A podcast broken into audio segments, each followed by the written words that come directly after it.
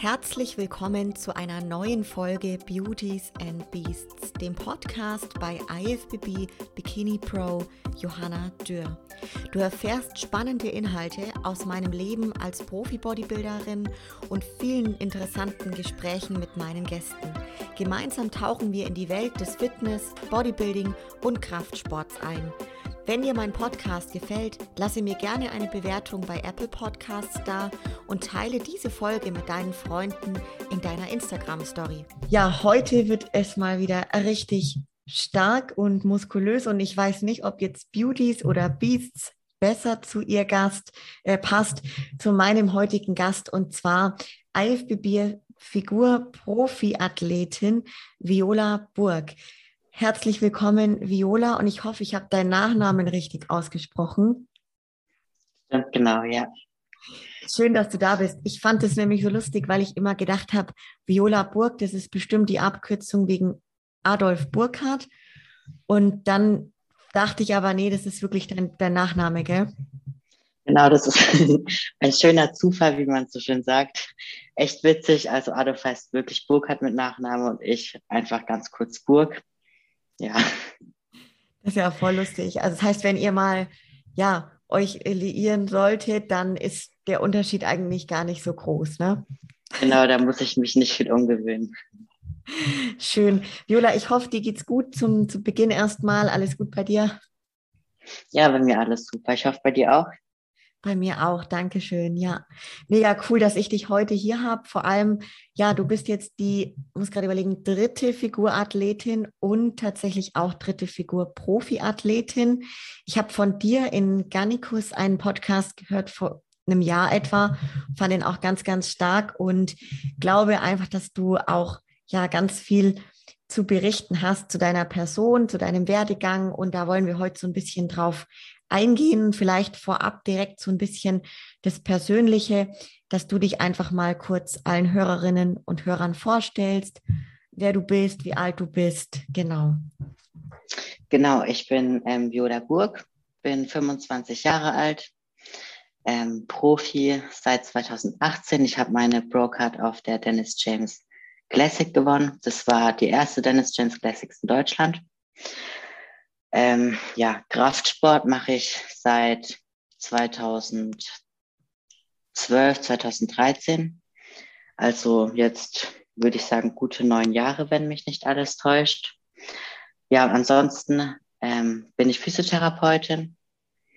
Ich mache gerade noch meinen Heilpraktiker und ja, hoffe mal, dass ich den nächstes Jahr dann abschließen darf oder kann. Und ja, das war es im Großen und Ganzen. Mega spannend. Das war sozusagen die Kurzfassung und wir gehen da jetzt so ein bisschen tiefer rein. Ist aber auch jetzt schon total interessant, weil du ja eben neben dem Profi-Sportler-Dasein, was ja wahnsinnig zeit- und ja aufmerksamkeitsintensiv ist, noch den Heilpraktiker machst, Physiotherapeutin auch bist. Und ich glaube, das ist ganz interessant, jetzt mal zu sehen, wie es überhaupt zu den einzelnen Themen gekommen ist wie du es geschafft hast, Profiathletin zu werden. Und ähm, ja, da fangen wir jetzt auch so ein bisschen an beim sportlichen Werdegang. Du hast gesagt 2012, 2013, du bist selber gerade mal 25 Jahre jung. Das heißt, du hast sehr früh im Fitnessstudio begonnen. Ähm, hast du denn als Kind oder als Jugendliche auch schon Sportarten betrieben dann? Mm, ja, also ich muss sagen, ich habe immer sehr viel Sport gemacht. Ich habe sehr lange Tennis gespielt, auch ziemlich gut Tennis gespielt. Ähm, nebenher habe ich noch so ein bisschen Volleyball gespielt. Ich bin sehr gerne geritten. Und ja, ich muss dann halt sagen, seit ich dieses Kraft oder den Kraftsport für mich entdeckt habe, ist es wirklich so, dass ich alles andere abgebrochen habe. Einfach, ja, weil das auch sehr viel Zeit in Anspruch nimmt und ich gemerkt habe, das ist einfach meine größte Leidenschaft und ich, ja, will mich dem Ganzen mit allem, was ich habe, ja, mir widmen quasi. Ja, ja. Mega. Beim Tennis war das dann auch wirklich so, dass du da richtige Turniere hattest? Oder? Ja, genau, das war ähm, auch so. Ich habe ziemlich früh angefangen, ich glaube mit fünf Jahren und war da auch immer recht gut. Ich habe dann, ähm, also jetzt natürlich nicht im Ausland oder so, aber ja, in Deutschland so ein paar Turniere mitgespielt. Das war auch eigentlich immer ganz gut. Ja, aber dann mit 16 habe ich mit dem Kraftsport angefangen und dann hat sich das so ziemlich alles in Sand verlaufen. Dann hast du gleich gemerkt, so da liegt auf jeden Fall eine gewisse ja, Liebe oder Leidenschaft. Das finde ich mega spannend, weil 16 Jahre, das ist auch so eine Entwicklungsphase, wo viele ja dann noch in so einer Orientierung sind, gerade vielleicht auch sportlich. Ne? Und ähm, wie kam es denn dazu, dass du eben dann von dem Tennis überhaupt ins Fitnessstudio gekommen bist? War das durch das Tennis dann? Nee, also man muss dazu sagen, ich war ähm, eine Zeit lang magersüchtig. Ich meine, da war ich so 14. Ich weiß es nicht mehr ganz genau, aber um den Dreh 14. Und ja, die Zeit ging auch ziemlich lange. Also das waren so gute zwei Jahre, wenn ich das noch ganz im Kopf habe. Ähm, und irgendwann hat sich bei mir dann so ein Schalter gelegt, wo ich dann ähm, quasi wusste, ich muss irgendwie was ändern und ähm, ja, quasi ein bisschen Gewicht zunehmen. Ja, und ähm, dann war für mich einfach klar, dass wenn da was draufkommen soll, dann soll das wenigstens qualitative Masse sein wie man so schön sagt. Ja, und dann dachte ich mir, ich schaue das einfach mal an, bin dann ähm, im Fitnessstudio in meiner Nähe, habe mir das angeguckt und habe dann halt gleich gemerkt, das ist irgendwie so voll mein Ding. Mega ja. cool. Vor allem, das Schöne ist ja, weil du jetzt gerade sagst, es kam schon richtig so von dir raus, dass du gesagt hast, ich muss da unbedingt was ändern und dann damit so jungen 16 Jahren gesagt hast, dann will ich aber auch, dass das wirklich ja Muskeln sind und also richtig cool. Hattest du dort in dem Fitnessstudio direkt dann irgendwie jemand, der dir einen Plan erstellt hat, der dich so ein bisschen an die Hand genommen hat? Ja, genau. Also ich habe dann quasi so ein typisches Probetraining ausgemacht. Und da kam, also bei einem, der hat mir dann quasi die Geräte so ein bisschen gezeigt und hat mir dann auch gleich einen Plan erstellt. Und ja, ab dem Tag ging es dann eigentlich richtig los. Ähm, ja, dann habe ich eben angefangen, schon fünf, sechs Mal die Woche wirklich richtig zu trainieren. Habe mich da eigentlich auch relativ schnell eingefunden. Und ja, und gemerkt, dass es einfach meine Leidenschaft, meine Leidenschaft ist. Ja, richtig, richtig cool. Mega. Hattest du irgendwie Leute im Umfeld damals, sei es jetzt familiär, Freundeskreis, Bekannte, die dich auch da in dem Bereich Bodybuilding, Kraftsport so ein bisschen motiviert oder inspiriert haben? Oder war das damals wirklich nur so von dir raus? Genau. Doch, da muss ich wirklich sagen, das kam eigentlich nur von mir aus. Ähm, also mein Vater ist auch eher so die Tennisschiene. Ähm, die, meine Eltern gingen zu der Zeit beide nicht ins Fitnessstudio. Und von meinem Umkreis oder von meinem gesamten Freundeskreis eigentlich auch eher weniger. Also ich war auch, soweit ich mich erinnern kann, dann so ziemlich die erste und erstmal die einzige aus meiner Klasse, die so der dann jeden Tag nach der Schule noch ins Fitness gegangen ist.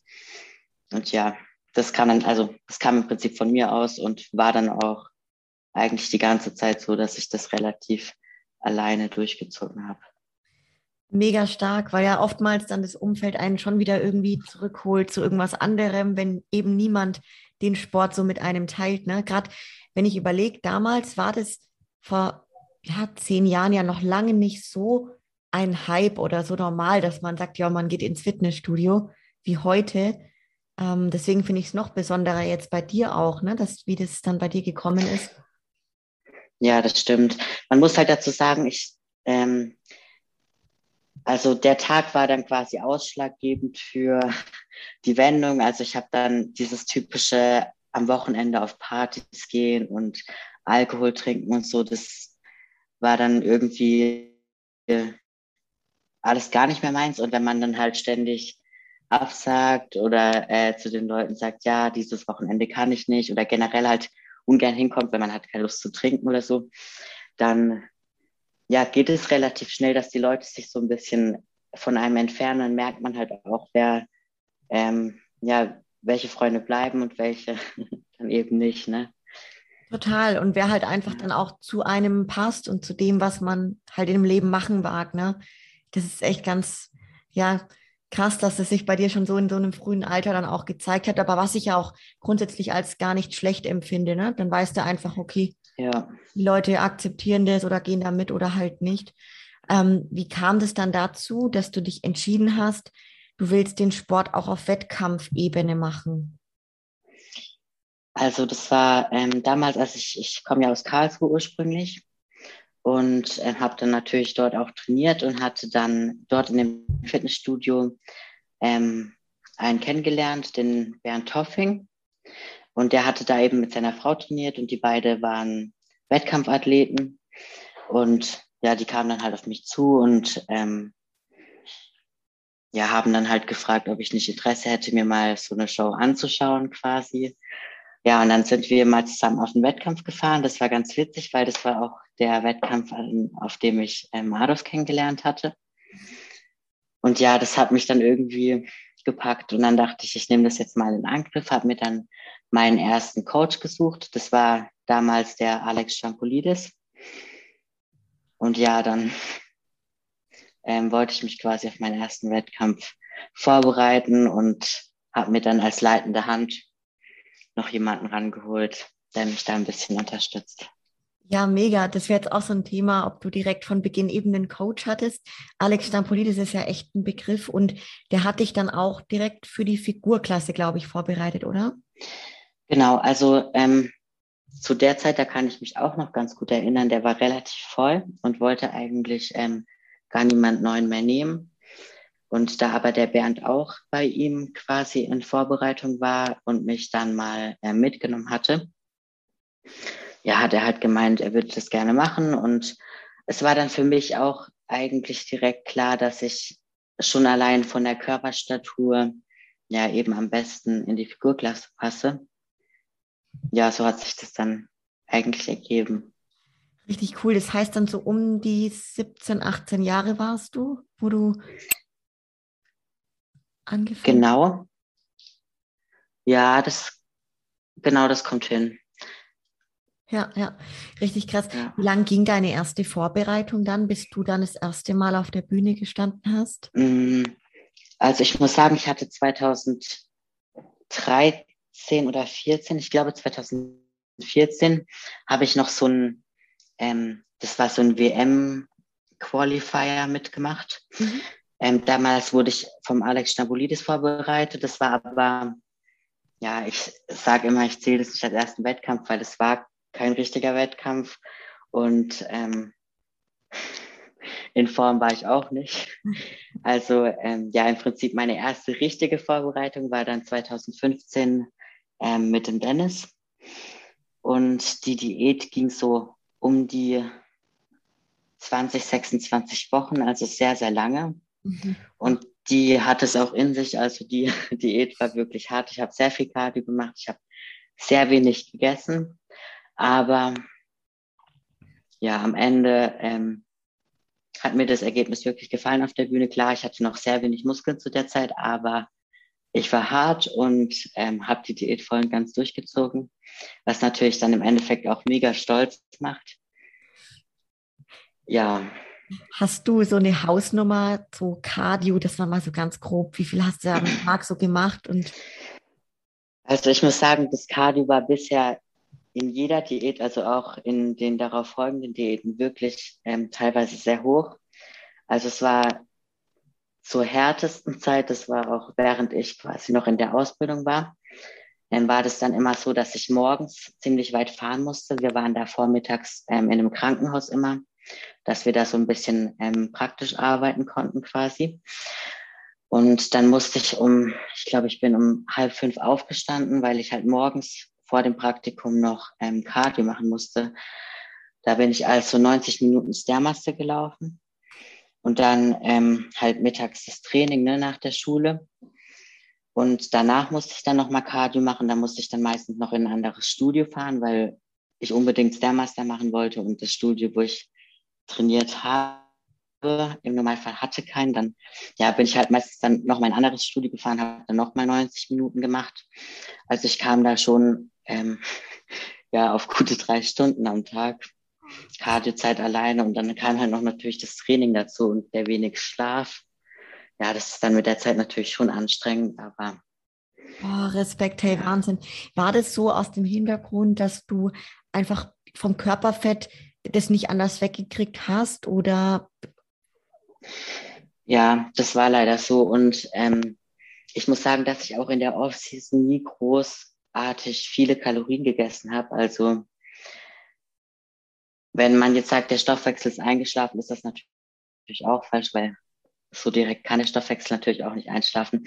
Aber ich sag mal so, bis sich da was getan hat und wirklich Fett runterging, ähm, ja, musste ich ordentlich was machen. Wenn man halt relativ hoch ansetzt mit äh, dem Cardio und von Anfang an schon wenig Essen hat, dann muss das halt irgendwie immer weiter runter und das Cardio immer hoch. Und ja, anders war es dann halt leider nicht möglich, ähm, ja, in Form zu kommen.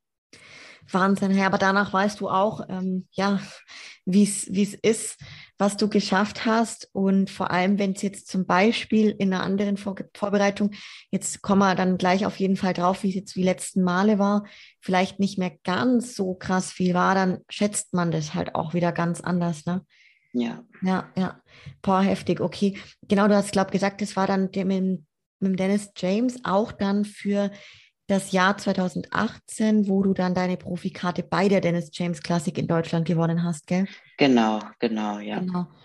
Cool. Da, da kommen wir dann auch gleich noch drauf. Gerade so, was du vorhin auch berichtet hattest, im Umfeld waren jetzt nicht so viele Leute damals, die ja vielleicht den Sport auch gelebt haben.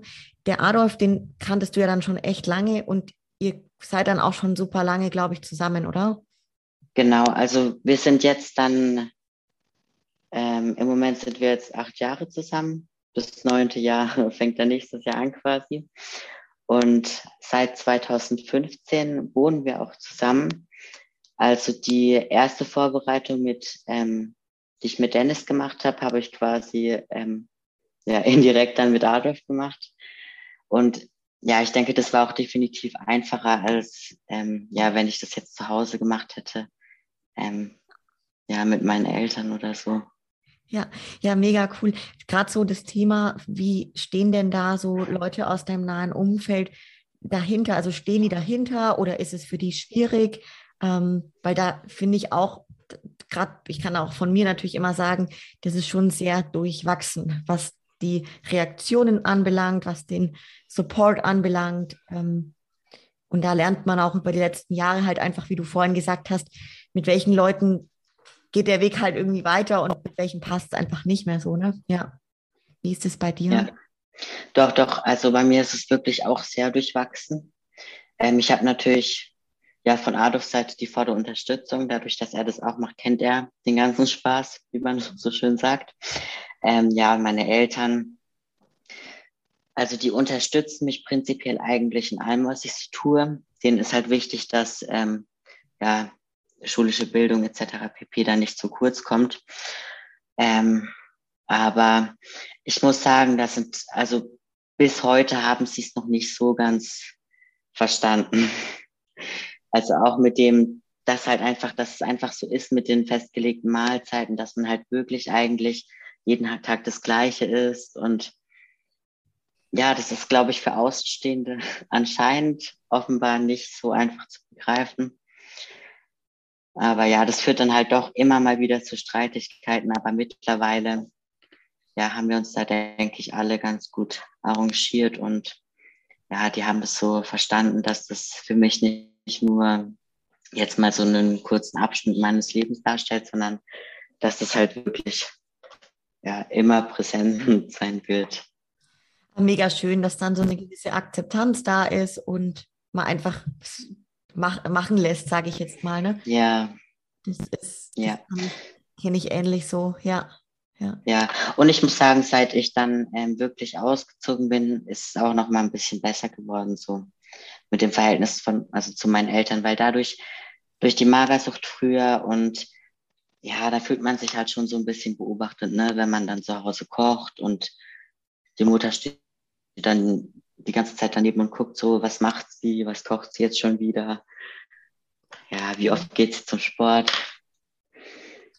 Das glaube ich, das glaube ich, das Thema Magersucht, da mag ich später auch noch mal kurz drauf zurückkommen, auf jeden Fall, weil es ja wirklich etwas ist, wo vielleicht vor ein paar Jahren irgendwie noch gar nicht so drüber geredet worden ist, aber ich finde, das ist so wichtig und ja, mittlerweile auch etwas, wo, wo glaube ich, nur gut tut, wenn da ähm, Menschen drüber reden, die da einfach einen guten Weg rausgefunden haben, um anderen da auch einfach vielleicht ähm, Tipps zu geben. Ne?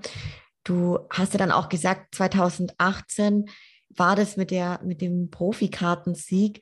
Und das ist total schön, weil ich war auch 2018 ähm, als Bikini-Athletin dort, weil ich mir dachte, ich war vorher mal beim DBV und habe dann gehört, dass dieses Event das erste Mal in Deutschland ist. Und dann dachte ich mir, da muss ich einfach mitmachen. Es wäre dumm, wenn ich das nicht tun würde. Ähm, kann sagen, dass es so ein mega Erlebnis war, weil das so ein Hammer, riesen Event war in dieser Jahrhunderthalle und ich mich sehr gut daran erinnern kann, wo du Profi geworden bist tatsächlich, ähm, weil ich eben live auch vor Ort war und es damals ja was ganz Besonderes war, dass eine Figurathletin aus Deutschland Profi wird.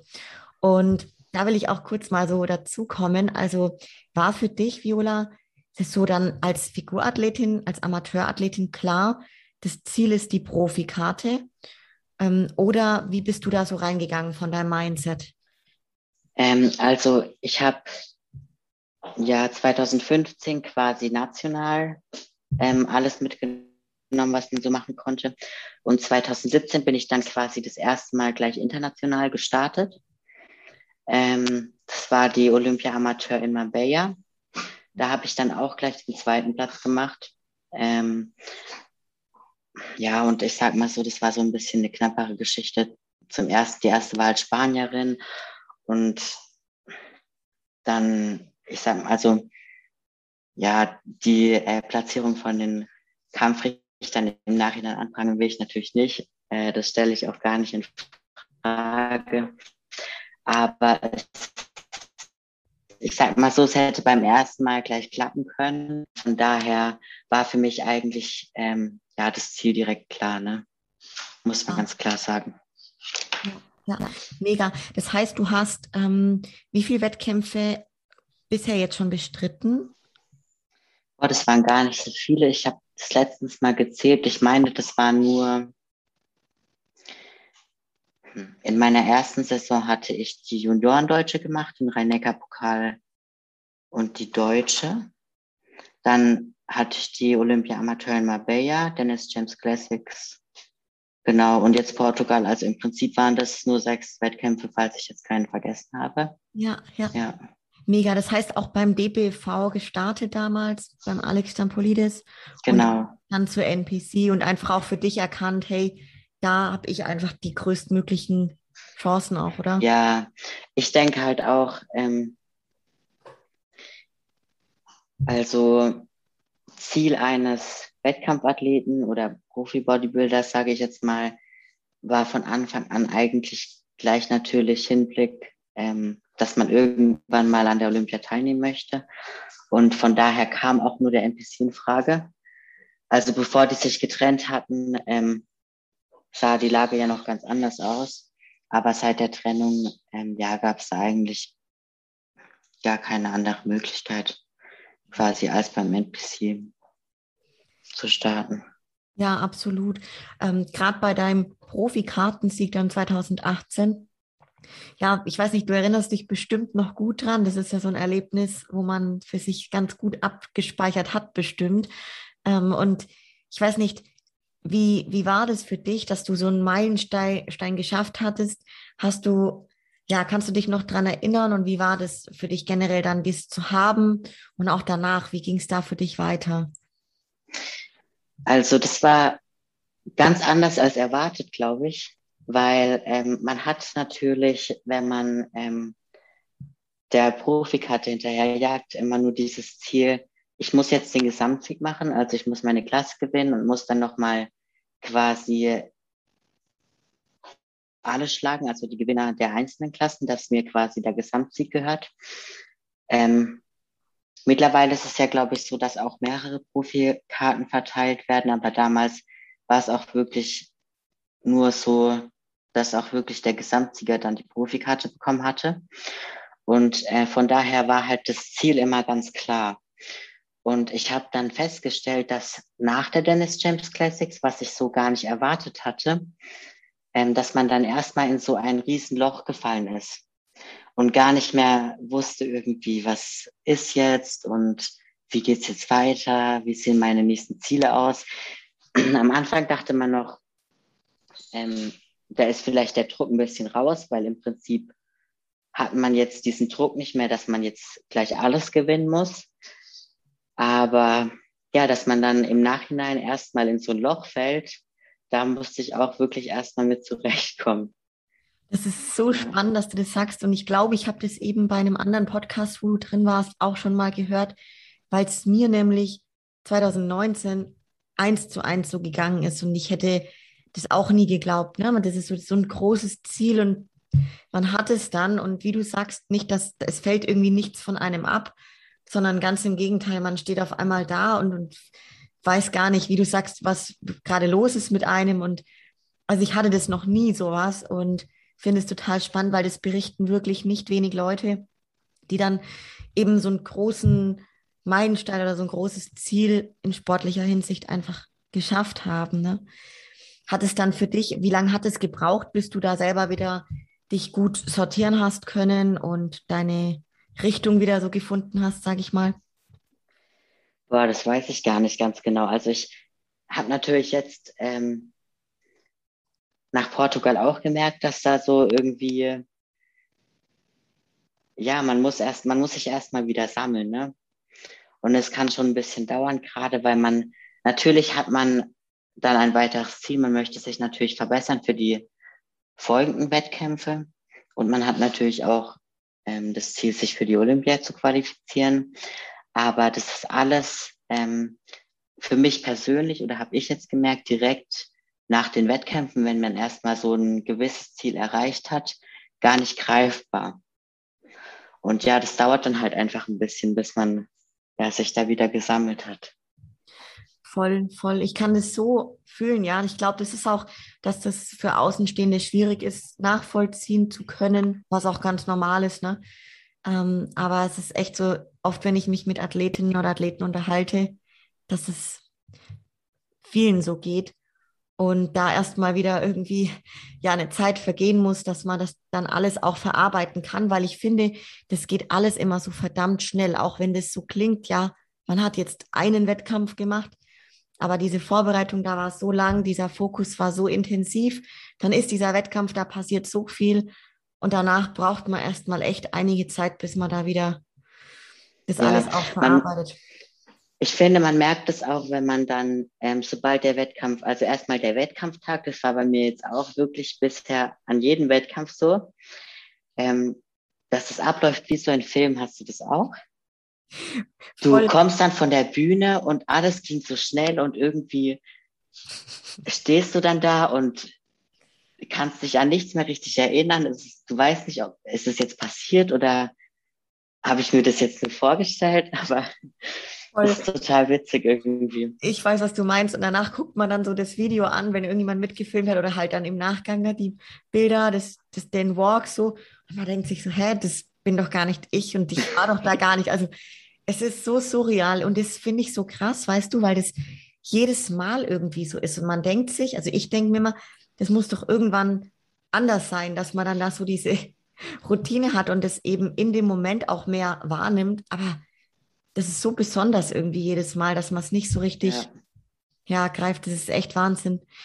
Also cool, dass es bei dir auch so ist. Ähm, gerade auch, du hast jetzt gerade gesagt, bei dem Profidebüt, Profidebüt, das, doch, das war dein Profidebüt, oder? genau, jetzt in Portugal, genau, genau. Du hast dann quasi nach 2018 das Jahr 2019 und 2020 keine Wettkämpfe gemacht und aber auch die Zeit natürlich genutzt, um dich so zu verbessern. Ja, also mehr oder weniger. Ich muss dazu sagen, ich hatte 2019 ähm, vier Monate, also Anfang des Jahres Bronchitis. Es war wirklich Wahnsinn. Also da konnte ich gar nicht trainieren, vier Monate am Stück. Ähm, und dann kam auch noch ähm, das tolle Ereignis dazu, dass mir hier unser Dachfenster auf den Daumen gefallen ist und ich dann quasi mein ähm, laterales ähm, Daumenband durchtrennt hatte durch das Fenster, dass ich dann quasi direkt, als ich wieder anfangen konnte und wieder zwei Wochen im Training drin war, wieder pausieren musste. Und ja, dann kam noch das mit der Verbrennung natürlich am Oberarm dazu, was dann durch die ähm, OP irgendwie schiefgelaufen ist, so dass ich dann tatsächlich wirklich das ganze komplette 2019 absolut überhaupt nicht trainiert hatte. Und dann quasi nur 2020 ähm, effektiv nutzen konnte und halt dann auch erstmal wieder aufholen musste, ne, was da quasi 2019 so abhand geko abhanden gekommen ist. Ja. Also so richtig krass. Ich habe das ein bisschen, was man halt so mitbekommen hat. Du hattest da eben auch schon ein paar Mal wo drüber berichtet, so ein bisschen habe ich auch mitbekommen und dachte mir, das ist so Wahnsinn, wie du das dann geschafft hast, weißt du, im Jahr 2020 nach so einem ja, Rückschlag irgendwo, nach so einer heftigen Zeit in jeder Hinsicht, ja, so dazustehen jetzt dann eben in diesem Jahr 2021, ne? Und das vielleicht auch so ein Thema, gerade so der, der Umgang eben dann mit deinen Verletzungen und auch Rückschlägen und wo du dann gar nicht trainieren konntest. Vielleicht magst du da so ein bisschen ähm, Einblicke geben, Viola, wie es dir ging. Also offenbar nicht wirklich gut, aber wie du damit umgegangen bist, weil ich glaube, da in solchen heftigen Zeiten halt ähm, sein, ja, ich sag mal, seinen Kopf oben zu halten irgendwo, das ist nicht leicht. Und ähm, wie hast du das geschafft, dann zu sagen, okay, 2020 jetzt komme ich wieder rein, weil man muss sich ja vorstellen, viele Leute klagen schon nach 14 Tagen oder keine Ahnung, Lockdown, Studios sind zu nach ein paar Wochen, wenn sie so nicht trainieren können, wie sie es gewohnt sind, dass alles ganz schrecklich ist und so. Und jetzt muss man sich mal bei dir vorstellen, als Vollblut, leidenschaftliche Profisportlerin bist du für ein komplettes Jahr einfach mal rausgenommen. Das ist so ja, also das war sehr schwer. Ich muss aber dazu sagen, ähm, bei mir war es halt tatsächlich wirklich, ähm, seit ich mit dem Bodybuilding angefangen habe, war es immer so, dass ich alles darum herum gebaut habe. Also ich habe mir halt alles irgendwie so geschoben, dass das mit dem Training und mit der Ernährung, dass es immer klappt. Und ähm, Bodybuilding war quasi immer so der allergrößte Lebensmittelpunkt und alles andere wurde so ein bisschen darum herum ausgerichtet. Ähm, und ich hatte in Anführungszeichen ähm, das Glück, dass ich genau ähm, zu der Zeit, wo ich die Verletzung mit dem Daumen hatte und quasi nach der OP dann Prüfungsvorbereitung hatte und dann halt wirklich in der Zeit, also in der Zeit auch gelernt habe und auch lernen musste. Ähm, ja, weil du kennst es selbst, ne? du weißt wahrscheinlich, wie viel Zeit das Bodybuilding einnimmt und ich habe dann die Jahre davor nicht so viel gemacht, wie ich hätte machen sollen. Also schulisch gesehen. Und dann hatte ich einiges aufzuholen. Deshalb war das so ein bisschen Glück im Unglück. Aber ich denke, ähm, ja, dadurch, dass ich halt wirklich auch was zu tun hatte, ähm, ja, war ich ganz gut abgelenkt. Aber es war natürlich trotzdem nicht einfach, ne?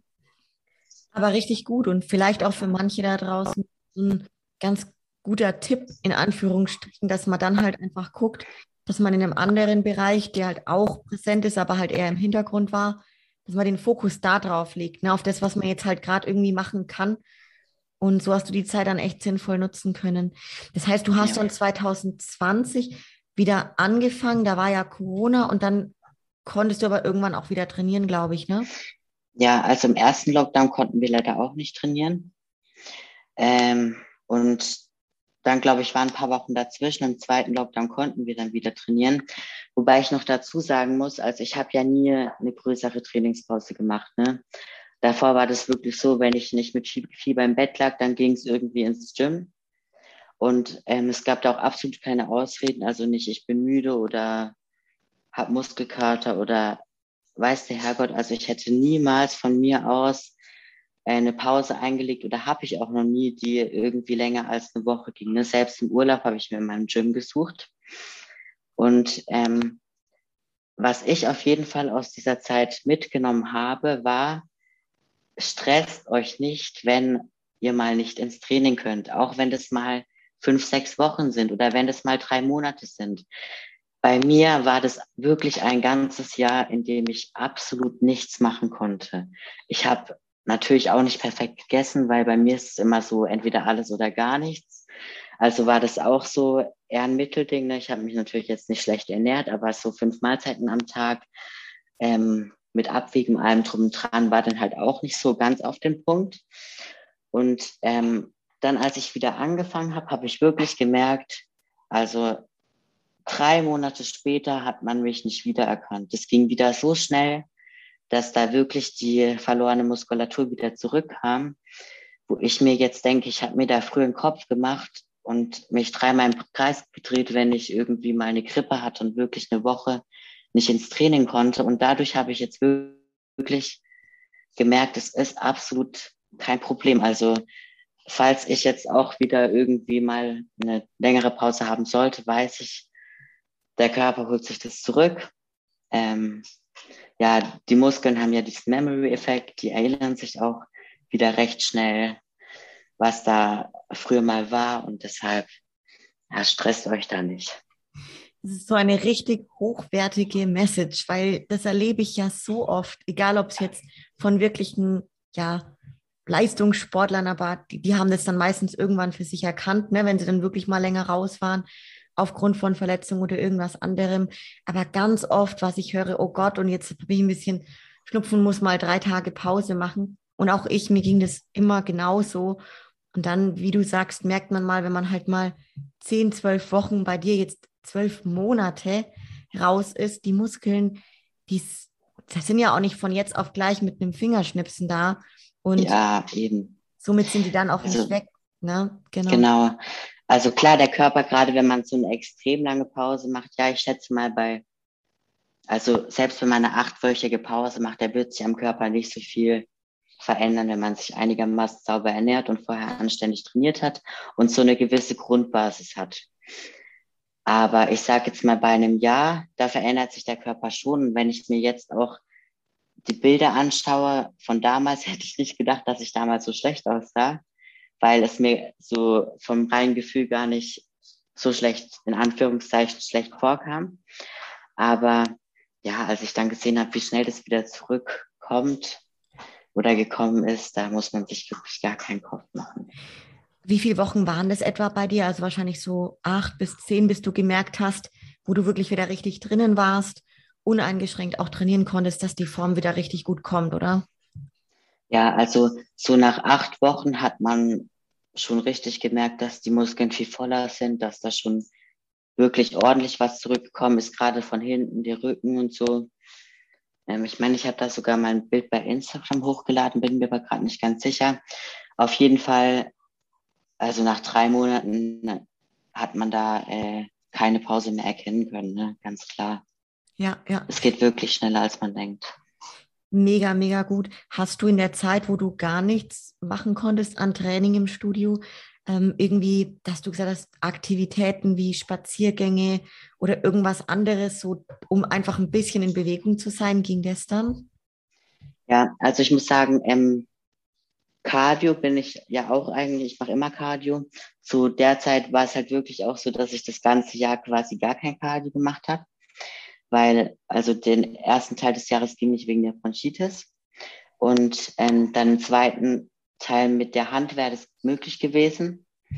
Ähm, allerdings hatte ich halt die offene Wunde am Oberarm, wo ich halt wirklich, also das hat so abartig wehgetan, dass da also da durfte gar nichts dran, kein Schweiß, gar nichts. Deshalb musste ich da auch das Cardio komplett rausnehmen. Da habe ich halt so Sachen gemacht wie mit dem Hund, bisschen längere Spaziergänge oder auch wirklich ja zwei äh, morgens und abends einen längeren Spaziergang draußen. Was finde ich ähm, ja einen auch ordentlich runterbringt und ich finde es sogar manchmal ähm, sinnvoller als Cardio so lockeres Spazieren gehen. Ja.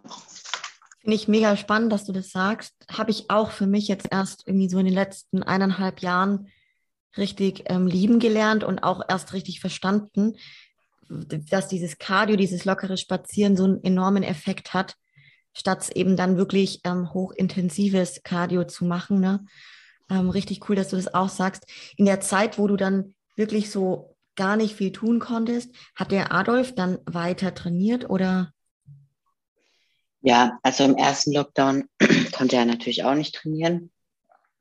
Aber in der Zeit, ähm, in der ich quasi ähm, ja, Flachlage wegen der OP oder der Bronchitis, hat ja auch ganz normal ähm, dann weiter trainiert natürlich. Ja, ja. Gab es so, Viola, so Momente, wo du selber dich auch noch daran erinnern kannst, wo du gedacht hast, okay, du, keine Ahnung, gibst jetzt auf, beziehungsweise willst danach keine Wettkämpfe mehr machen oder nicht mehr auf der Leistungsebene, weil es halt, ja, weil du einfach andere Situationen kennengelernt hast, wo dir dein Arm scheiße wehgetan hat und du gar nicht wusstest, ob du so wieder Sport machen kannst? Ähm, also ich muss sagen, ich hatte die ganz, das ganze Jahr wirklich ähm, Angst. Mhm. Ähm, und zwar davor, dass ich ähm, dann, wenn ich wieder trainieren kann, ins Studio komme und merke, da ist nichts mehr da. Also keine Verbindung mehr, keine Leidenschaft mehr, weil ich das auch schon von mehreren mitbekommen hat, dass die eine längere Pause hatten wegen Verletzungen oder ähm, anderen Dingen und dann zurück ins Studio gekommen sind und gemerkt haben, das ist einfach nicht mehr ihr Ding. Und da, davor hatte ich wirklich richtig Angst.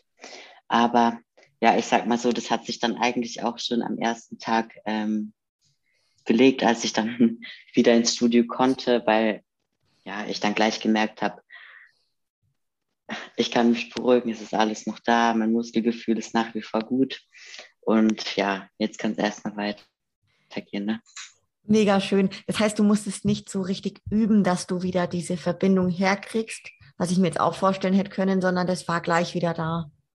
Genau, das war wirklich gleich wieder da. Also ähm, ich hatte das dann auch mal mit Adolf davon, weil er nämlich auch mal in Anführungszeichen längere Pause gemacht hat. Das war jetzt nicht so lang wie bei mir, aber das waren schon, ich glaube, zwei Monate, wo er gesagt hat, er trainiert mal gar nicht. Mhm. Ähm, und da war er auch wirklich verblüfft danach, dass ähm, er quasi sofort wieder voll dabei sein kann. Ne? Ja. Da hatte er auch ähm, sich ein bisschen Kopf gemacht. Ja, ja, richtig gut. Ich glaube, es gibt auch echt viele Beispiele an, an Athleten, die immer mal wieder berichtet haben, nach so einer achtwöchigen oder zehnwöchigen kompletten Abstinenz quasi vom Training, haben sie danach echt die, ich meine, der Roman Fritz ist auch so ein super Beispiel davon, wo ich mir denke, das, wie, wie wahnsinnig krass das ist, dass man dann so schnell auch wieder so dastehen kann. Ne? Bei dir ja genauso. Ja. Ich meine, schau mal, und dann das Jahr 2020, das waren dann, ich, naja, war etwa ein Jahr und dann standest du bei deinem Profidebüt auf der Bühne. Ja, und man muss, ähm, ja, man muss auch wirklich sagen, so eine lange Pause ist auch nicht, also natürlich ein Jahr sollte jetzt nicht der Fall sein, aber manchmal ist es gar nicht schlecht, wenn man mal irgendwie ein oder zwei Monate nichts macht. Ähm, zum Beispiel der Dennis hat mir immer erzählt, dass ähm, die früher teilweise nach der Olympia, also ich glaube Glorian Yates und noch ein paar andere, die Ronnie Coleman, die sind wirklich drei Monate erstmal in Urlaub und haben wirklich nichts gemacht, also absolut gar nichts, kein Training, keine Ernährung, einfach mal den Körper nur erholen lassen. Und ähm, ich finde, das hat man auch jetzt echt gut bei Roman gesehen. Das habe ich mir nämlich auch ähm, schon öfter gedacht, weil er ja wirklich eine sehr hohe Intensität an Training ähm, an den Tag legt. dann auch dieses zweimal Training am Tag. Also der Körper ist quasi dauerhaft ähm, so ein bisschen unter Stress. Ähm, ja, da habe ich nämlich, als das dann passiert ist mit der Hüfte, zu Ade schon gesagt, ich bin mir hundertprozentig sicher, dass der Roman nach dieser Pause sowas von schnell wieder aufbauen wird. Und es war wirklich genauso, wie ich gesagt habe. Ja, also das ging wirklich wahnsinnig schnell bei mir. Ich glaube, ihm hat es auch ganz gut getan.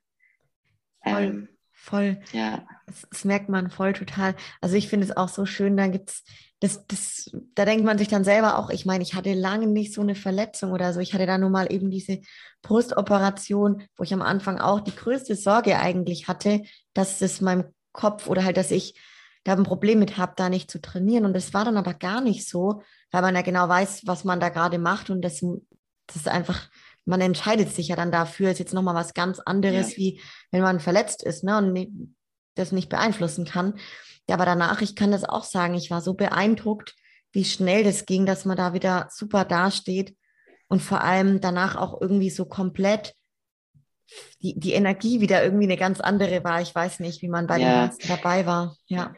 ja, manchmal braucht der Kopf auch einfach so ein bisschen Pause. Ne? Voll, voll. Ähm, du hast dann die Vorbereitung ja nachdem du mit dem Alex Stampolidis gearbeitet hattest, dann zur NPC bist, mit dem Dennis James gemacht. Und jetzt, glaube ich, für dein Profidebüt war das auch noch beim Dennis James? Ähm, für mein Pro-Debüt war das jetzt mit einem anderen Coach, mit ähm, dem Mario. Mhm. Aber ähm, ja, ich habe also ich habe mich dann wieder dazu entschieden, zurück zu Dennis zu gehen und werde jetzt auch dann die nächste Vorbereitung wieder mit Dennis machen. Mhm. Oder beziehungsweise mache gerade meine in Anführungszeichen Off-Season. Ähm, ja, mit Dennis. Voll gut. Ähm, gab es jetzt große Unterschiede generell von deinen Vorbereitungen damals 2018, wo du jetzt auch berichtet hast, Cardio war eh oder ist eh mal recht hoch bei dir, dass du sagen kannst, von deinen generellen Vorbereitungen hat sich das jetzt stark unterschieden, auch vom Coach her, aber auch vielleicht einfach bei dir jetzt so von der von den verschiedenen Jahren? Mm, ich muss sagen, prinzipiell eigentlich nicht wirklich. Also ich habe jetzt diese Vorbereitung auch viel Cardio gemacht, nicht ganz so viel ähm, wie die Vorbereitung davor, aber auch schon recht viel. Aber ich denke, das muss auch meistens, also das muss bei den meisten auch einfach so sein, ne, um diesen letzten Schliff reinzubekommen. Machst du das Cardio, weil du es vorhin gesagt hast, du machst eigentlich immer Cardio? Ähm, machst du das jetzt auch in der Offseason so direkt morgens, gerade Herz-Kreislauf-System technisch oder für dich einfach so? Genau, also ich mache das ähm, prinzipiell in der Offseason meistens eigentlich oder im Moment eigentlich jeden Tag 30 Minuten ähm, Fahrrad. Und in der Regel mache ich das morgen, wo ich erkannt habe, dass ich so einfach, ähm, ja, dann gibt es natürlich noch die Möglichkeit, es nach dem Training zu machen. Aber ich finde oder ich habe gemerkt, dass es dann einfach nochmal so, man hat es dann halt im Hinterkopf, äh, wenn man ins, Training geht, dass man danach noch Cardio machen muss. Und ähm, ja, auch generell in der Offseason würde ich das Cardio ähm, separat vom Training legen. Ja. Also prinzipiell, ich sage auch, die, für Leute jetzt, die zum Beispiel morgens ähm, keine Zeit haben, ist auch abends dann in Ordnung. Aber ja, in der Offseason eigentlich ungerne, außer es passt natürlich zeitlich nicht anders, ähm, direkt mit dem Training dann. Ne? Ja, ja ähm, das, das Cardio ist es dann quasi morgens 30 Minuten nüchtern auf dem Ergometerfahrrad? Oder gehst genau. du draußen? Also ich, ich habe und nee, nee, ich habe ein Spinningbike daheim.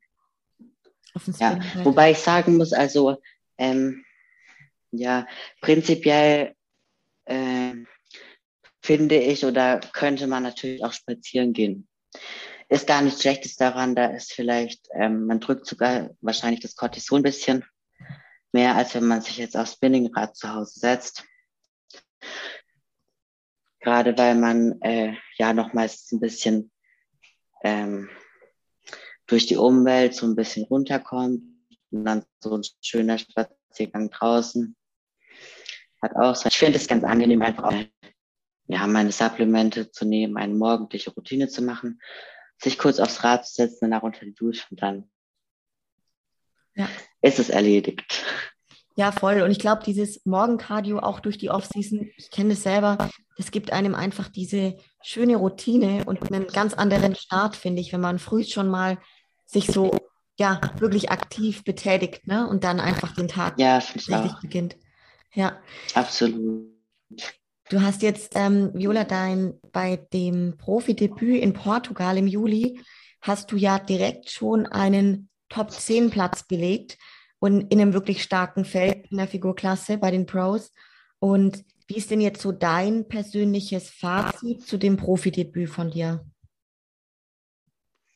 Ja, also ich muss sagen, ähm, ich weiß nicht, ob du das Bild bei Instagram gesehen hast, was ich mal gepostet hatte. Ähm, da war ich zwei Wochen vorm Wettkampf. Mhm. Ähm, wenn nicht, kannst du nochmal nachschauen. Ich, ähm, das war so meine Bestform, würde ich mal behaupten. Und ähm, das Problem war dann, dass wir so noch nicht ganz genau wussten, wie wir laden, entladen und ähm, aufwässern etc. pp. Und ja, dann ist da ein bisschen was schiefgelaufen, sodass ich wirklich sagen muss, ich war absolut überhaupt gar nicht zufrieden mit meiner Form in Portugal.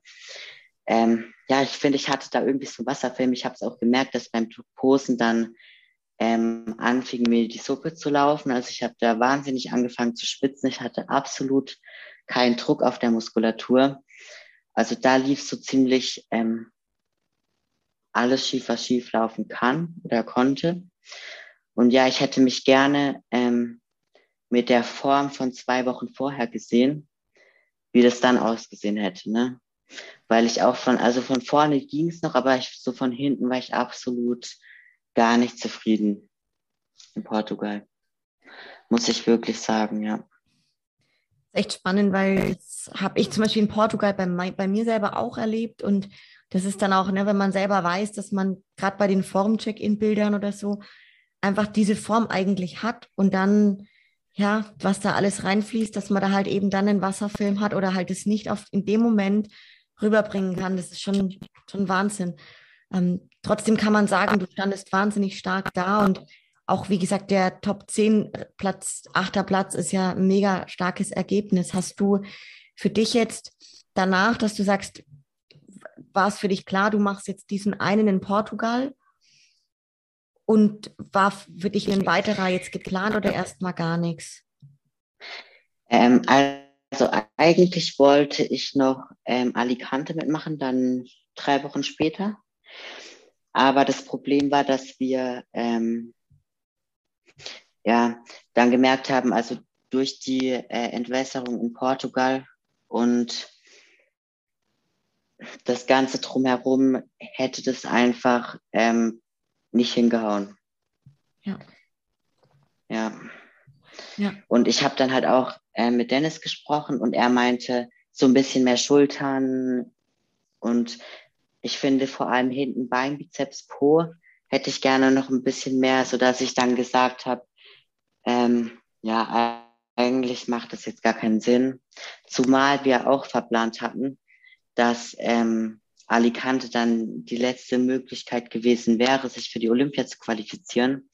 Und das war dann bei uns beiden quasi so, ähm, ja, in Anführungszeichen fast unmöglich, ja, wenn man das mal so sagen darf, so dass wir dann gesagt haben, das Geld und ähm, auch nochmal die Kraft, man muss natürlich auch sagen, das Entwässern etc. ist natürlich immer ein ziemlichen, ziemlicher Stress für den Körper so dass wir dann einfach gesagt haben, das macht für uns absolut keinen Sinn.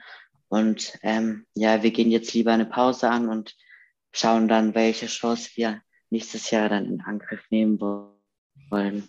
Ja, ja, mega gut. Das heißt, so ein bisschen die Planung ist, dass du jetzt auf jeden Fall die Offseason auch wieder mit dem Dennis James machst zusammen und bist da jetzt gerade auch schon voll drin wahrscheinlich und dann ähm, im Jahr 2022 die Quali für Olympia holst.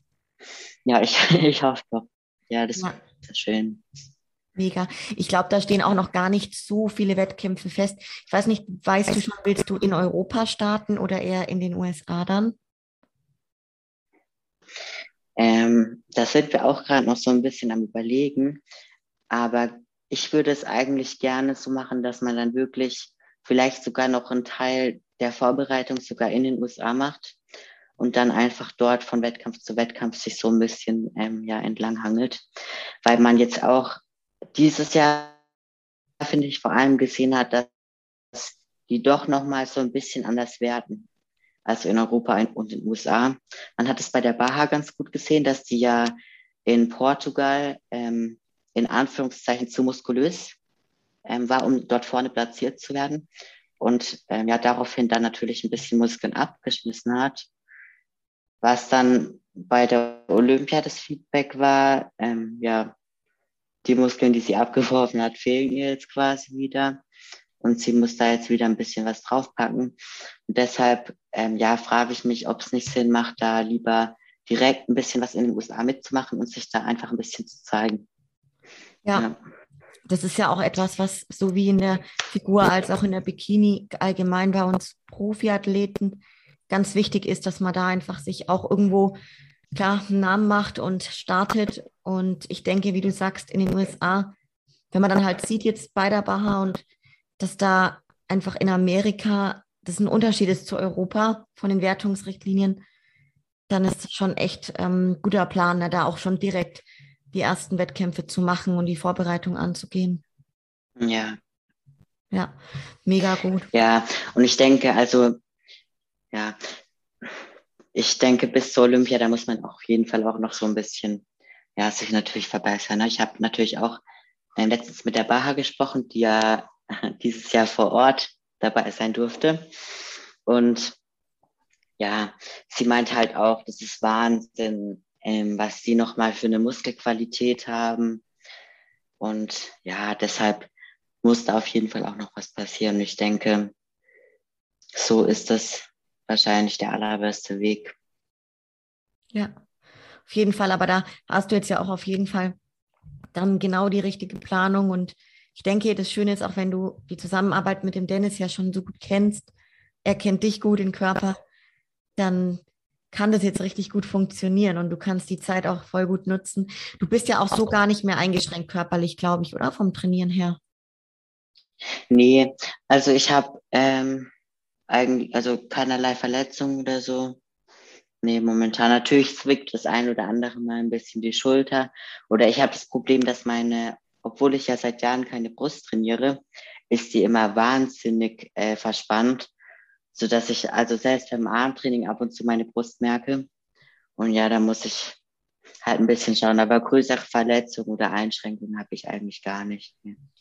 Mega gut. Wie, wie ist so deine Trainingsgestaltung jetzt in der Offseason? Wie viele Trainingstage in der Woche hast du?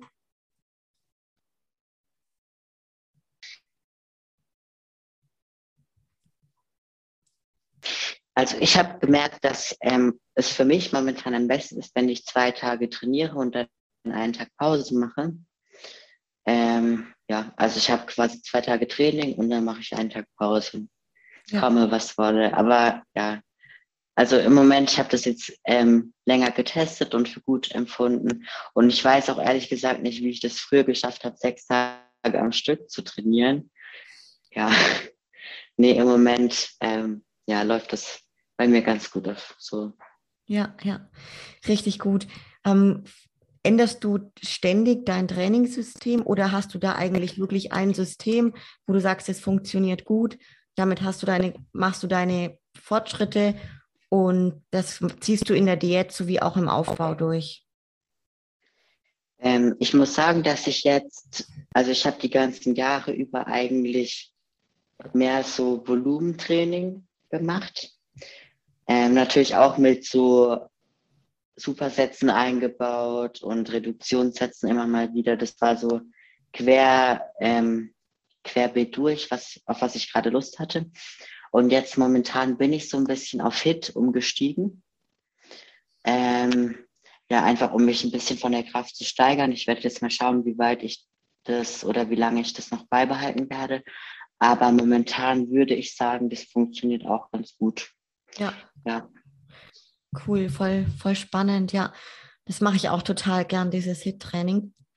Musste ich mich auch erst umgewöhnen von Volumentraining. Aber jetzt bin ich auch voll der Fan davon. Mega. Gerade so, ähm, vorhin hat man es schon, Viola, beim Thema Alltag als Profi-Bodybuilderin und nicht nur das, sondern auch, du bist nebenher, nebenher in Anführungsstrichen Physiotherapeutin, machst deine Heilerziehungspflegerin, lebst in einer Partnerschaft, hast einen Hund, den Balu. Und ja, wie, wie geht es, Viola? Also wie gestaltest du da so deinen Alltag, dass du da alles unterbringst? Ähm, also das ist ganz unterschiedlich. Ich arbeite natürlich auch nicht Vollzeit. Ich ähm, arbeite nur ein paar Stunden in der Woche als Physio und dann habe ich abends meistens diese Vorlesung in Anführungszeichen von dem Heilpraktiker. Ähm, ja, so Eigenlernzeit und so muss man natürlich auch einplanen. Ja, und der Rest mit dem Kochen und Training, das kennst du ja wahrscheinlich. Ja. Also die Tage sind eigentlich immer recht durchgeplant. Ich mache ja nebenher auch noch ein bisschen Coaching. Ja. Das heißt, dein Tag beginnt, glaube ich, recht früh, gell? Also magst du ja mal so einen Einblick geben in so einen Tag, wann das losgeht? Ja, meistens stehe ich so zwischen sieben und acht auf. Also so ganz früh ist es im Moment nicht. Aber wir bleiben meistens auch ein bisschen länger wach momentan. Wir haben ja das Glück, dass wir beide uns unseren Alltag relativ äh, ja frei gestalten können und nicht so sehr an irgendwie Termin oder sonstiges gebunden sind, so dass es eigentlich ganz gut funktioniert. Ja, ja. ja. Also es ist wesentlich ähm, stressfreier als ähm, zu der Zeit, wo ich nach der Ausbildung gemacht habe. Das glaube ich. Und da dann wirklich auch viel ähm, ja, rumfahren musste und ja. ja glaube ich, richtig gut, wie er das unter den Hut bekommt. Aber trotzdem ist da natürlich voll die gute Strukturierung auch ähm, ganz arg wichtig. Ne? Machst ja, du Meal Prep? Also preppst du für mehrere Tage vor oder machst du es immer am Tag frisch? Nee, ich mache das meistens frisch. Ähm, außer es steht irgendwie was Längeres an, wo ich jetzt weiß, ich bin den ganzen Tag unterwegs oder so, dann ähm, mache ich das natürlich vor, aber in der Regel mache ich das frisch. Ja, ja. Okay, ja. richtig gut, richtig gut. Der, der Adolf, das hatten wir ja vorhin schon, der ist ja auch Profi-Bodybuilder. Also für die Leute, die hier zuhören und das nicht wissen, Adolf ist auch sehr bekannter deutscher Profi-Bodybuilder und auch sehr erfolgreich. Und ihr beiden betreibt ja den Sport so als Bodybuilding-Paar und man kennt euch definitiv in der Szene. Und jetzt so ein bisschen die, die Frage, wie ist denn so der Erfahrungswert? Du hast es vorhin kurz mal angeschnitten, auf so eine gemeinsame Wettkampfvorbereitung, weil ich weiß jetzt gar nicht, ob du und ihr das schon erlebt habt, dass quasi nur einer sich auf den Wettkampf vorbereitet und der andere kann den zu 100 Prozent so supporten. Ähm, oder eben den Vergleich jetzt hin zu dieses Jahr, wo ihr euch beide auf Portugal zum Beispiel vorbereitet habt. Ja, also das ist wirklich ganz witzig. Wir haben nämlich ähm, zu Beginn unserer Zeit ähm, hatten wir es immer so gemacht, dass immer nur eine Vorbereitung gemacht hat und der andere quasi dann der Supporter war. Ähm, dann bin ich zum Beispiel im Frühjahr gestartet und Adolf dann im Herbst oder so, da haben wir uns dann immer abgewechselt. Ähm, und Dennis James Classics war wirklich die erste Vorbereitung, die wir wirklich dann auch zusammen ähm, gemeinsam zur selben Zeit gemacht haben. Und das hat dann auch so gut funktioniert, dass wir jetzt gesagt haben, im Prinzip macht es wirklich Sinn für uns, weil wenn natürlich, äh, natürlich unsere Kämpfen ähm, dann gleichzeitig auch präsent sind, äh, macht es natürlich Sinn, zusammen auf die Wettkämpfe zu fliegen, weil der andere ist sowieso immer dabei, ähm, weil er ja als Unterstützer mit muss für, ja, also alles, was so ansteht. Und dann kann man eigentlich auch direkt die ganze Vorbereitung äh, ja, gemeinsam machen und dann quasi beide als Starter ähm, ja, zum Wettkampf fliegen. Zumal man dann natürlich auch weniger Kosten hat, ne, als wenn jetzt jeder seine Saison hat, weil der andere muss ja sowieso immer mitkommen. Voll, das stimmt, das ist ein guter Aspekt. Hattet ihr da jetzt irgendwie so ja, Spannungen oder Erlebnisse, wo du gesagt hast, boah, das war auch ganz schön tricky, wenn beide so in der Vorbereitung sind? Mm, es ist natürlich nicht immer einfach, aber äh, und also gegen Ende natürlich, du kennst es wahrscheinlich, wenn die Laune dann so ein bisschen die Geduld ähm, ja einfach unter der Vorbereitung leidet. Bei mir ist es meistens, ähm, also ich werde da so, ich ziehe mich da ein bisschen eher zurück so bin dann mit mir selbst und Adolf hat halt einen relativ kurzen Geduldsfaden, der dann von Woche zu Woche auch kürzer wird. Und ja, da gibt's natürlich die einen oder anderen Streitigkeiten. Aber so im Großen und Ganzen hat es eigentlich wirklich gut funktioniert. Und jetzt über die Jahre wissen wir auch, ähm, ja, wie man miteinander umgehen muss. Und es wird auch wirklich von Jahr zu Jahr immer einfacher, in Anführungszeichen, würde ich mal behaupten. Richtig schön. Ich glaube, das schweißt einfach nochmal immer mehr zusammen, jede Vorbereitung. Ne? Man lernt sich noch ja, mehr kennen und ja, weiß dann aber. Ja, es ist auch schön. Ja. Es ist auch wirklich schön. Also teilweise, ähm, ja, gerade wenn man halt abends nochmal Cardio machen muss oder so, dann muss man das wirklich zu zweit machen, dann kann man zusammen ins Studio fahren oder morgens oder so. Da ist es schon mal ein bisschen einfacher, vielleicht sogar, wenn der andere ja da mitzieht. Ne? Voll. Ich weiß, was du meinst. Es macht richtig Spaß. Also ich hatte es auch jetzt nach, nach 2016, der ersten Saison, endlich mal wieder und ich habe mich riesig gefreut drüber. Ich fand, es war was ganz Besonderes, dass ja, man das zu zweit erleben kann. Ne? Mega ja. cool. Voll schön. Ähm, wir hatten vorhin auch noch das Thema, was ich auf jeden Fall noch mit dir so aufgreifen mag, Viola, dass du berichtet hast, dass du früher so ein bisschen ja magersüchtig warst, sprich die Beziehung zum Essen in der Vergangenheit teilweise schon etwas ähm, Richtung krankhaft war. Und da einfach vielleicht nochmal, dass du das ein bisschen berichtest, wie das war und vor allem, ja, wie viele Jahre war das, wie ging es dir damals? Und wie hast du es geschafft, vielleicht sogar ein bisschen durch den Sport auch, da rauszukommen? Ja, also ähm, wie gesagt, es war so mit 14, mein ich, 13, 14, irgendwas um den Dreh. Ähm, so ein bis zwei Jahre. Ich war wirklich ähm, relativ stark untergewichtig. Also ich war damals 1,64 groß, bin ich heute auch noch. Aber ähm, ja, auf die Größe hatte ich so, wenn ich mich recht erinnere, 36 Kilo, ähm, was dann doch recht wenig ist. Und ähm, ich muss dazu sagen, mein Vater ist ja Arzt. Ähm, und es ging dann halt irgendwann so weit, dass er da gesagt hat, er äh, kann es nicht mehr. Also er möchte da äh, die Verantwortung irgendwie ein bisschen abgeben. Und dann habe ich mir eine andere Hausärztin gesucht, wo ich dann wirklich auch äh, zweimal die Woche, die war in der Nähe von meiner Schule hinlaufen musste und mich da wiegen musste ähm, vor ihren Augen, also mich quasi ausziehen. Ich weiß noch, ich saß da vor in meinem Wartezimmer und habe hab da getrunken. Äh, wie so ein Idiot, ja, so viel wie reinging. Und dann musste ich mich da auf die Waage stellen. Und ähm, dann irgendwann, das weiß ich auch noch, da wollte meine Mutter mit mir ähm, so eine Klinik anschauen. Also ich habe dann natürlich auch bei der Ärztin so ein paar Tests gemacht und dann hat sich halt gezeigt, dass meine Nieren, ähm, also das Fettgewebe um die Organe wirklich ähm, schon zurückgegangen ist und die Nieren sich schon so ein Stück weit abgesenkt hatten. Und dann war halt wirklich klar, man muss da jetzt irgendwie was machen. Und ich bin dann, ähm, habe dann mit meiner Mutter, ich glaube in Baden-Baden war das, so eine Klinik angeschaut. Ähm, ja, wo ich dann einfach nur dachte, boah, da will ich nicht hin. Und ich will äh, mich auch irgendwie nicht künstlich ernähren lassen. Also wenn ich zunehme, dann möchte ich wenigstens richtiges, anständiges Essen essen.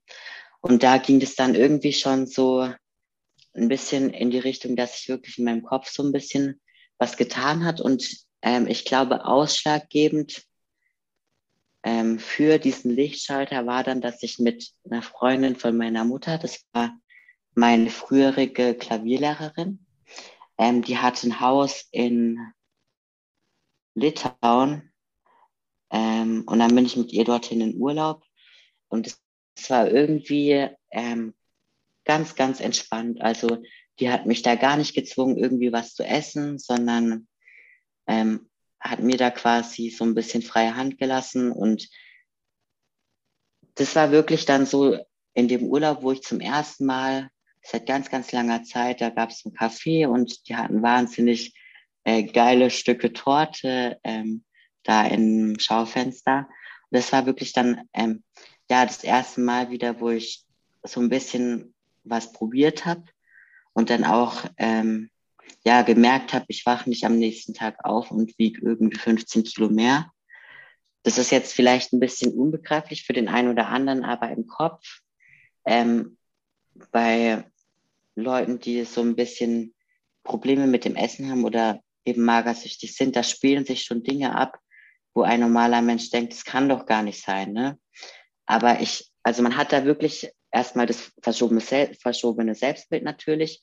Und ähm, ja, dann kommen halt so ganz abstruse Sachen dazu, dass wenn man jetzt denkt, ich esse einen Knoppers und morgen wiege ich wirklich 15 Kilo mehr.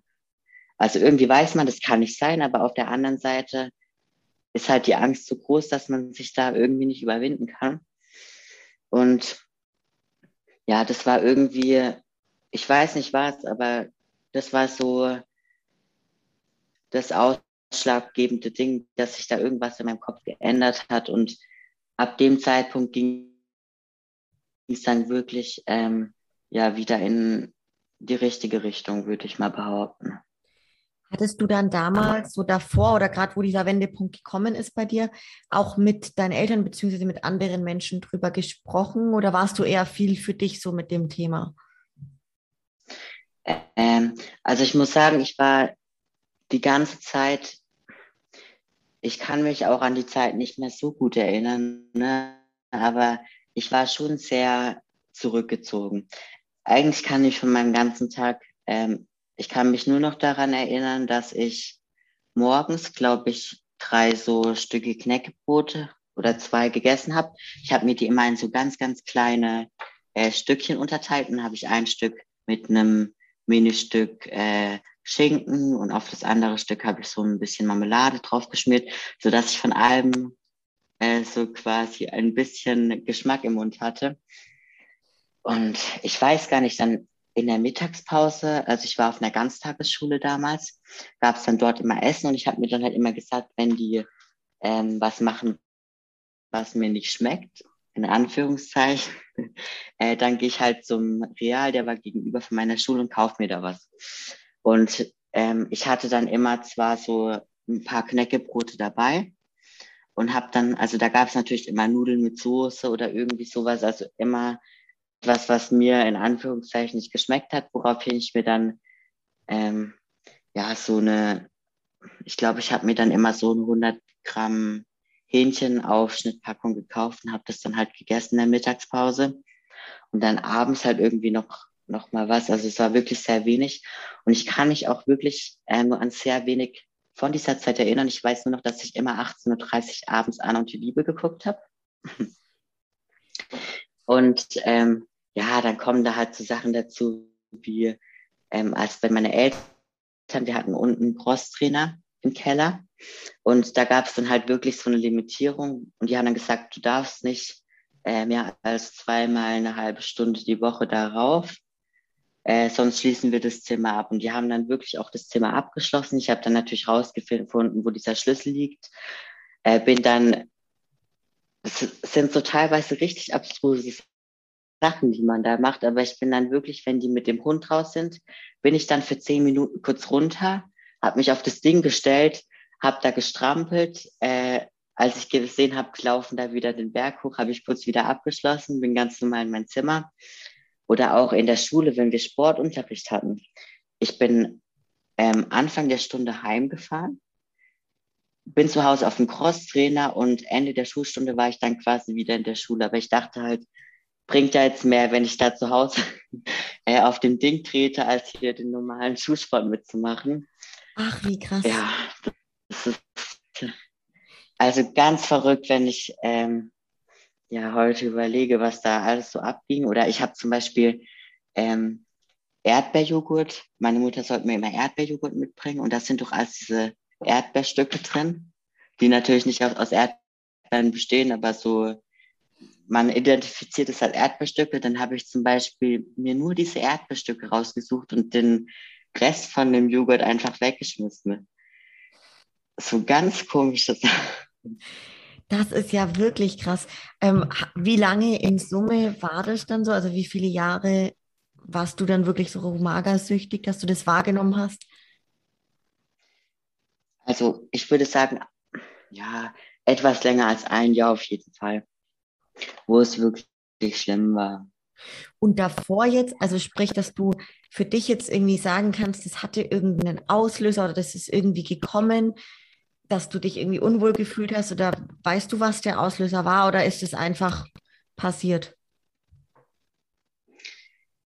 Boah, das ist ganz schwierig. Ich habe ähm, meine Schwester und mein Vater hatten ähm, ganz am Anfang mal so eine Diät angefangen ich weiß gar nicht mehr, was es für eine war. Die haben irgendwie so einen Ernährungsplan dann aufs Blutbild zugestimmt bekommen und dann gab es halt da so ein paar Regeln, wie irgendwie nur alle fünf Stunden eine Mahlzeit. Und ich habe das dann halt so für mich ein bisschen mitgemacht. Und das wurde dann irgendwie immer extremer. Und irgendwie ist es dann wirklich, ja, so in die Magersucht reingeschlittert, kann man sagen. So ein extremes ausgeartet, ja. Ja. Ja, aber mega stark, dass du das da selber wieder so rausgeschafft hast. Und ich denke, wie du es am Anfang berichtet hast, dass ja schon durchaus der Sport irgendwo ein, ja, ein Grund auch war, weil du gesagt hast, du willst auf jeden Fall, wenn du wieder zunimmst, dann auf jeden Fall Muskeln und Qualität und nicht nur einfach zunehmen. Dass es schon da sehr behilflich jetzt dabei war. Ne? Wie ist es jetzt so, Viola, wenn du sagst, du machst ja. eine Off-Season? Gibt es Momente, wo du wieder merkst, dass irgendwas für dich schwierig ist oder du dich im Erscheinungsbild unwohl fühlst oder ist es nicht so? Also ich denke, für jeden ähm, Athleten, der das kennt, in Wettkampfform zu sein, ist, ähm, ist es generell schwierig oder schwieriger, sich in der Offseason richtig wohlzufühlen. Ich denke, man arrangiert sich einfach ähm, ja ein Stück weit damit, weil man weiß, es muss halt auch sein. Wobei ich sagen muss, es wird also die Off-Season-Form wird natürlich von Diät zu Diät auch besser. Also meine jetzige Off-Season-Form sieht viel besser aus als letztes Jahr zum Beispiel. Und ja, ich denke, ja, das ganze Jahr so in Form zu sein wie in der Wettkampfvorbereitung ist natürlich einfach absolut nicht möglich. Und das muss man sich auch ähm, immer wieder vor Augen halten, dass es halt einfach ja nicht geht. Auch eine richtig gute Message für viele. Und ja, vielleicht auch hast du noch den ein oder anderen Tipp, Viola, für Mädels, die eben auch an einer Magersucht oder eben an einem gestörten Verhalten zum Essen leiden und da halt einfach schon bemerken, oh, irgendwas ist so ein bisschen zwanghaft. Muss ja nicht gleich sein, dass es eine Magersucht ist, ne?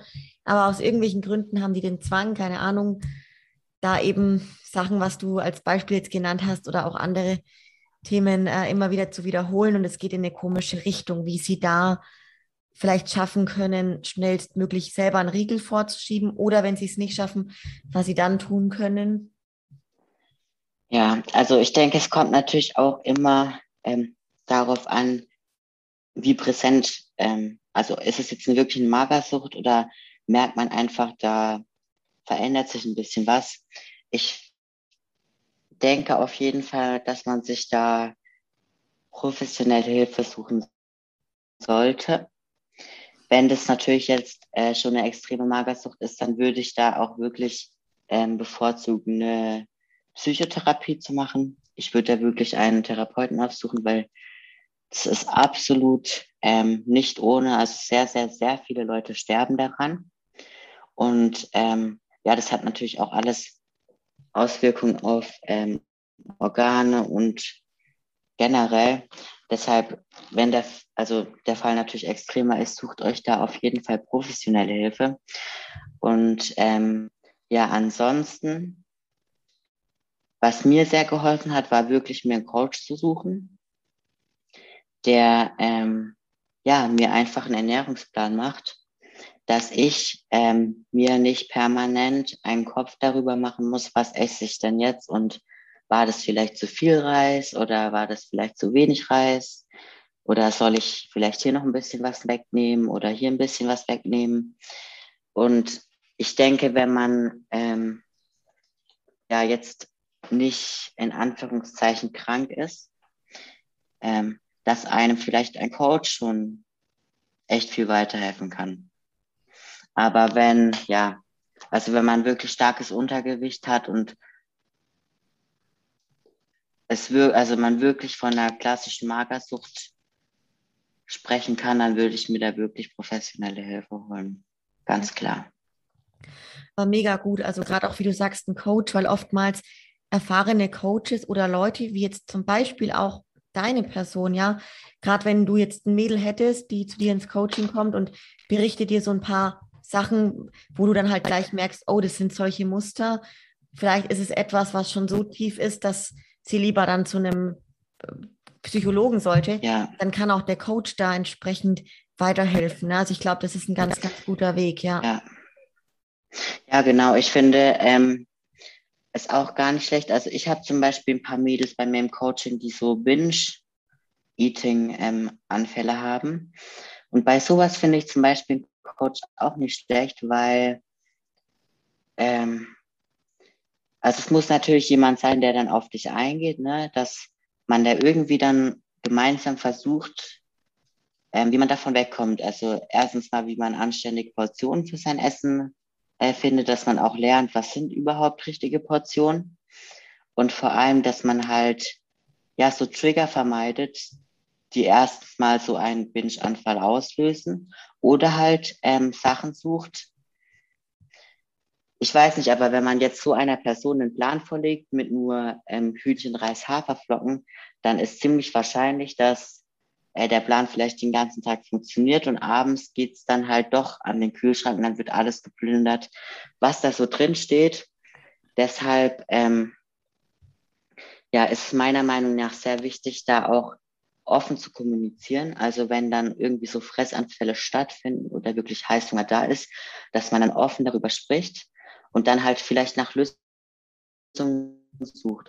Also ich habe zum Beispiel bemerkt, wenn dieses Bedürfnis nicht auftritt, dass man wirklich Essanfälle und so Binge-Eating-Anfälle ja, zu umgehen und dann halt so das auf diese Weise ähm, mit der Zeit wirklich auch ganz wegbekommen kann, sodass die Person merkt, ich brauche das eigentlich gar nicht und ja, und dann halt weiß, wie sie mit sowas umgehen soll. Ich glaube, das ist so wichtig, da auch eine offene Kommunikation wahren mit jemandem und vielleicht auch einfach wirklich, ja, erstmal sich selber da auch ehrlich eingestehen, hey, da habe ich jetzt halt irgendwie gerade ein gewisses Problem mit und das gehe ich jetzt aber an. Ne? Das ist so mal das Aller, Allerwichtigste da. Das einfach annehmen und sich selber da nicht irgendwie ja. verurteilen für. Ja. Genau. Ja. Ich denke, der erste Schritt ist auch, ähm, dass man sich das selbst eingesteht und da wirklich dann sagt, hey, ich habe da ein Problem und ich bin auch, also ich bin bereit, mir da Hilfe zu suchen und äh, ja, bereit einfach das anzugehen. Ne? Aber dazu muss natürlich erstmal klar sein, dass da ein Problem besteht, ja. was man angehen muss.